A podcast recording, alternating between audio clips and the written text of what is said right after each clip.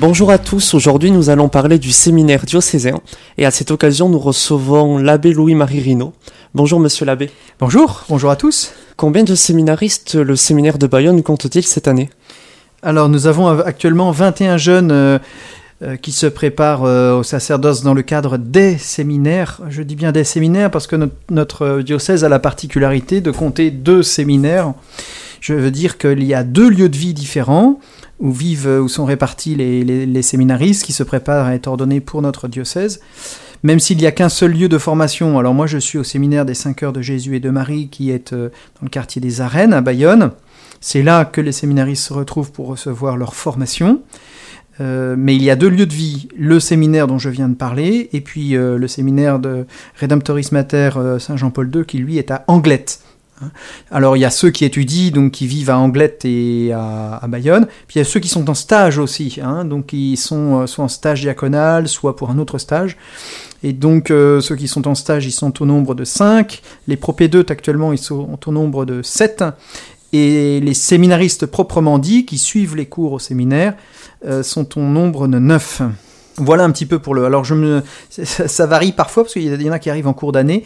Donc, si je me trompe pas, ça fait 21, mais je pense que l'essentiel est dit. Combien de nouveaux arrivants avez-vous accueillis depuis cette rentrée?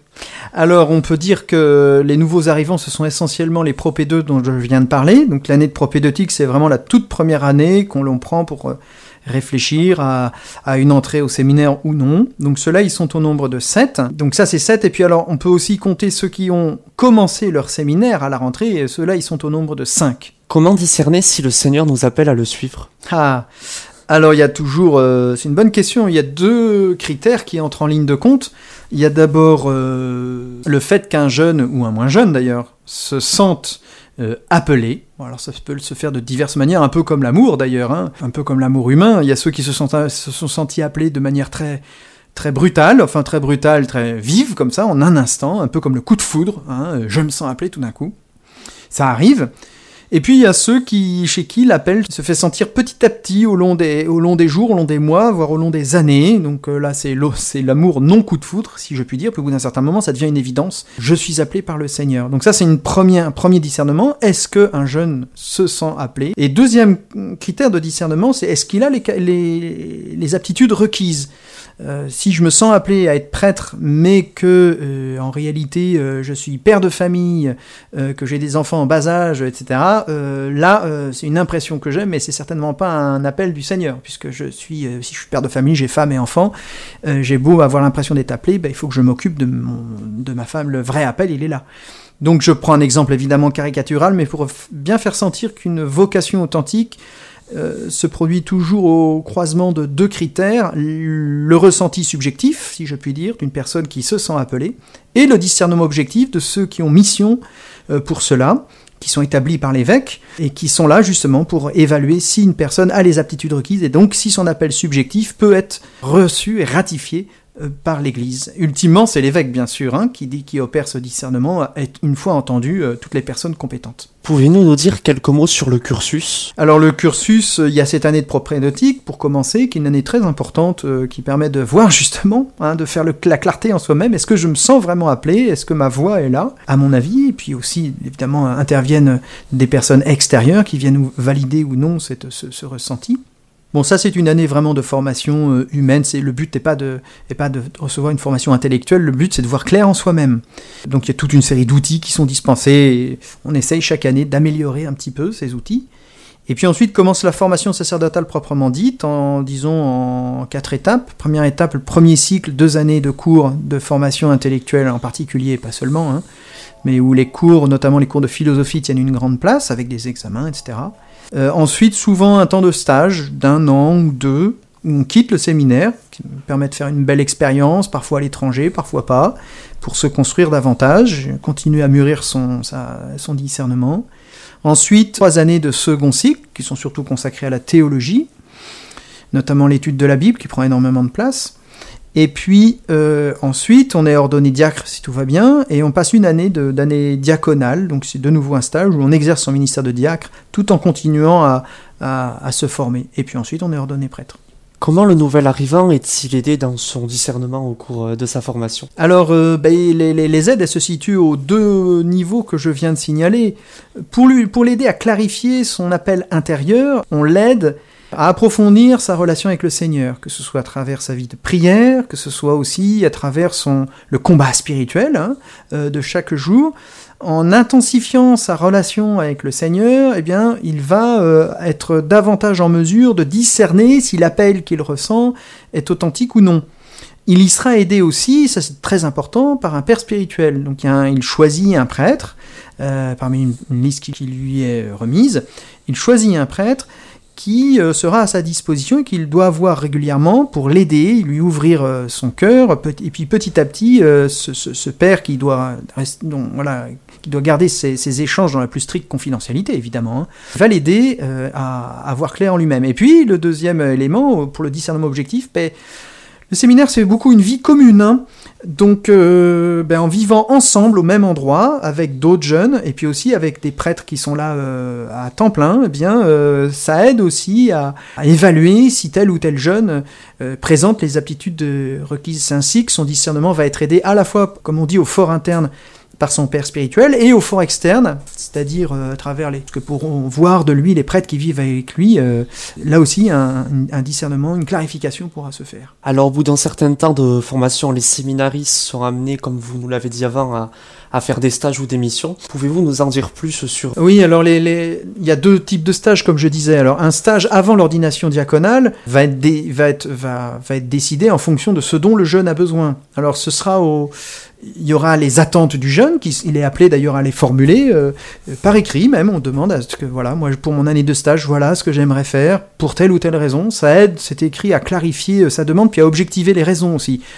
On ne demande pas une année de stage à Tahiti parce qu'on est voilà enfin si on peut demander une année de stage à Tahiti mais il faut peut-être expliciter les raisons hein. si c'est pour faire du surf toute l'année c'est peut-être un petit peu juste Euh, même si c'est très bien le surf hein, je suis d'accord donc euh, il y a la demande les attentes du jeune et puis il y a euh, ce dont il a besoin et donc on reçoit ces, demandes du jeune les propositions qu'il fait puis on les évalue en fonction de ce que nous les formateurs hein, nous, percevons de ce, de ce dont il a besoin pour se construire, pour apprendre, pour avancer, pour se préparer à sa future mission. Ça, c'est pour le stage. Donc, c'est du coup, il va peut-être aller à l'étranger ou pas, il va peut-être aller en paroisse ou pas, mais tout dépend de ce qu'il sait déjà, de ce qu'il a déjà, de ce dont il a déjà fait l'expérience.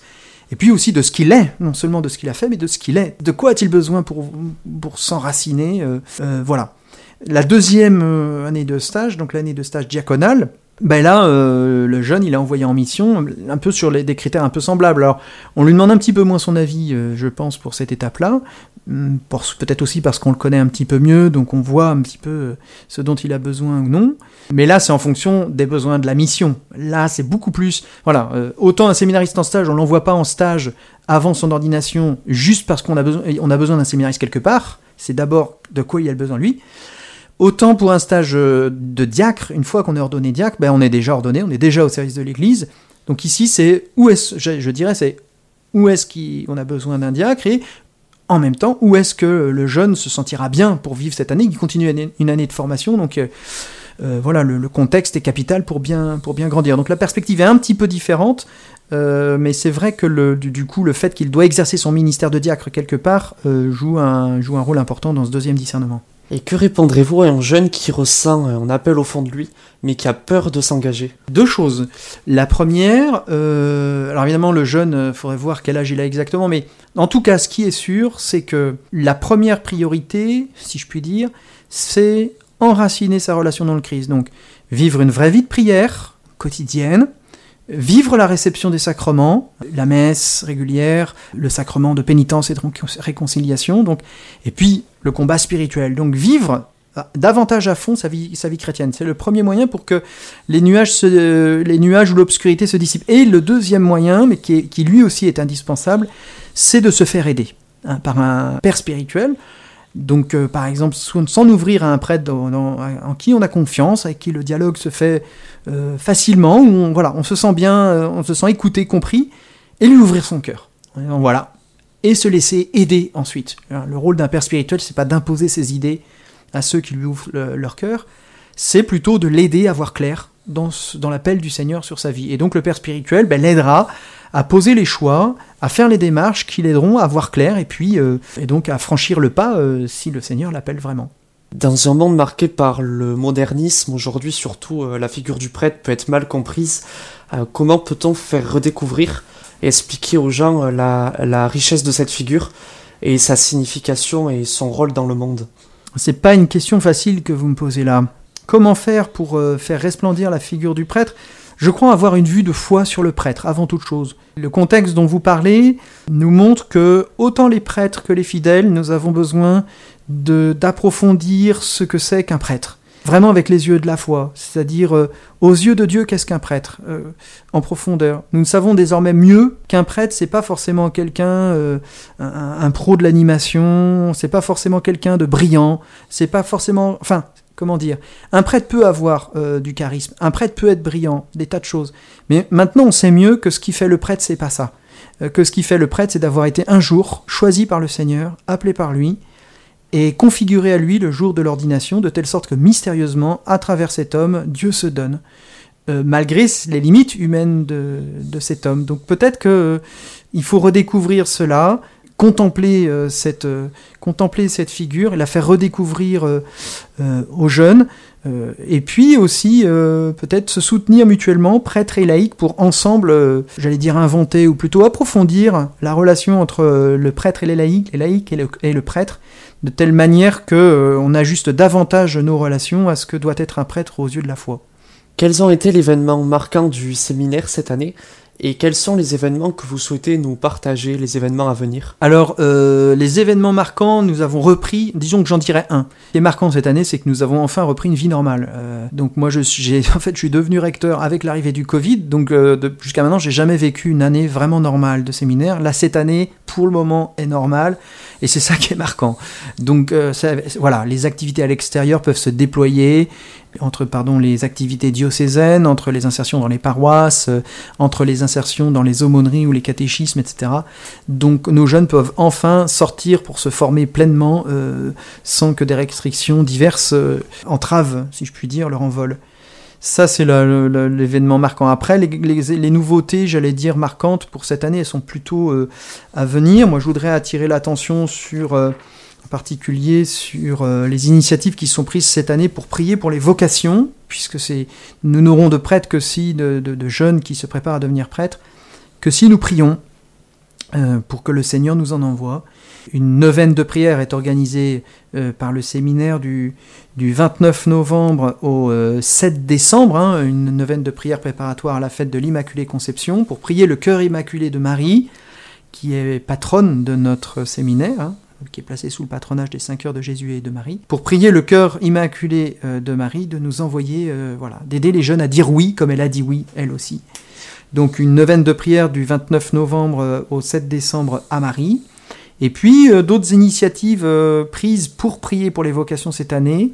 la journée provinciale des prêtres pour les vocations, bon ça c'est pour les prêtres, c'est le 6 décembre, mais je le signale, c'est beau, puisque les prêtres de la province se réuniront pour euh, pèleriner, prier dans ce but. Et puis surtout le, samedi 29 euh, avril, le Pélé euh, provincial des familles pour les vocations à Bazas. Donc samedi 29 avril, le Pélé provincial des vocations des familles à Bazas, donc les familles de la province. Ce sera magnifique de voir des familles prier ensemble euh, pour obtenir des vocations. Et d'ailleurs, je pense que ça répond un peu à votre question comment faire pour euh, que la figure du prêtre soit mieux perçue. Ben, à travers ce genre d'événement, il me semble qu'on la redécouvre.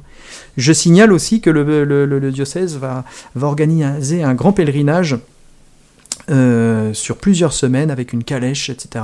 Donc à la fin de l'année, de l'année scolaire, donc au mois de, de mai, grosso modo, euh, donc les, informations vont venir, mais ce sera aussi une belle occasion de prier pour les vocations. Enfin, euh, je signale à tous la journée des portes ouvertes du séminaire, le 1er avril, hein, samedi 1er avril prochain, c'est pas un poisson d'avril, samedi 1er avril prochain, un porte ouverte du séminaire, chacun peut venir et voir avec des enfants, par exemple des enfants du catéchisme, de l'aumônerie, que sais-je, euh, ou avec des amis. Voilà aussi qui peut aider à redécouvrir la figure du prêtre, car l'expérience montre que quand des gens découvrent le séminaire de l'intérieur, et les jeunes séminaristes de l'intérieur, eh bien, euh, ça démolit tous les préjugés, ou quasiment. Enfin, je veux dire, il y a beaucoup de choses, beaucoup de problèmes euh, qui s'évanouissent une fois qu'on a contact avec des gens en chair et en os. Hein, voilà. Et comment peut-on vous aider? Ben, Priez pour nous, hein, ça, euh, indéniablement. Hein. je dis toujours que bien des fois nous nous rendons compte dans la vie du séminaire que telle ou telle difficulté euh, est levée par, euh, comme par enchantement à un moment. ben voilà, moi je crois que c'est le Seigneur qui intervient parce que parce qu'on prie pour nous, vraiment. Aussi, pour quand des jeunes viennent frapper à la porte du séminaire, nous savons que c'est parce qu'on a prié pour nous, donc nous prions régulièrement pour nos bienfaiteurs, donc priez pour nous. Et puis vous pouvez aussi nous soutenir euh, financièrement euh, à travers euh, vos dons que vous pouvez envoyer à l'évêché, hein, ici, place Van Stenberge, ici à, à Bayonne, en indiquant séminaire de Bayonne, de telle sorte que vos chèques ou autre chose. Hein. Mais voilà, votre soutien financier est aussi bienvenu pour la formation de nos jeunes. Merci, monsieur l'abbé Louis-Marie Rino, recteur du séminaire diocésain de Bayonne. Merci à vous.